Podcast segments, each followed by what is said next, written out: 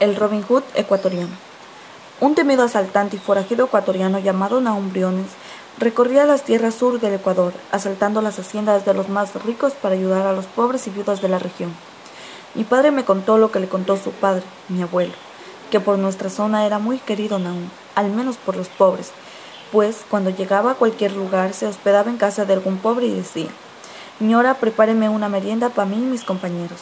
La señora que lo recibía le pelaba una gallina, la más grande y bonita, les daba de comer bien y al amanecer partían rumbo a Orianga. Pero al despedirse les dejaba regalando dinero y la gente quedaba muy feliz, pues para ser un temido ladrón tenía un gran corazón.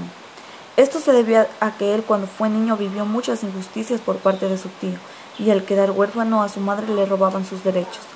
Cuando quería robar mandaba un amigo suyo a decir en la hacienda de alguien, dijo aún que le mandes tantos sucres, pero si el dueño no mandaba lo que pedían aún, él mismo se encargaba de ir personalmente y dar un castigo al señor que se negó a dar su dinero, y como si no fuera poco le robaba de más de lo que mandó a pedir.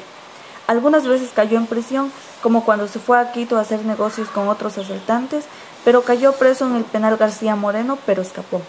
Una madrugada del 13 de enero de 1935 fue abatido nuestro Robin Hood junto a dos de sus compañeros por una trampa encabezada por el mayor Morocho y en ese instante todos los pobres nos quedamos sin nuestro Robin Hood.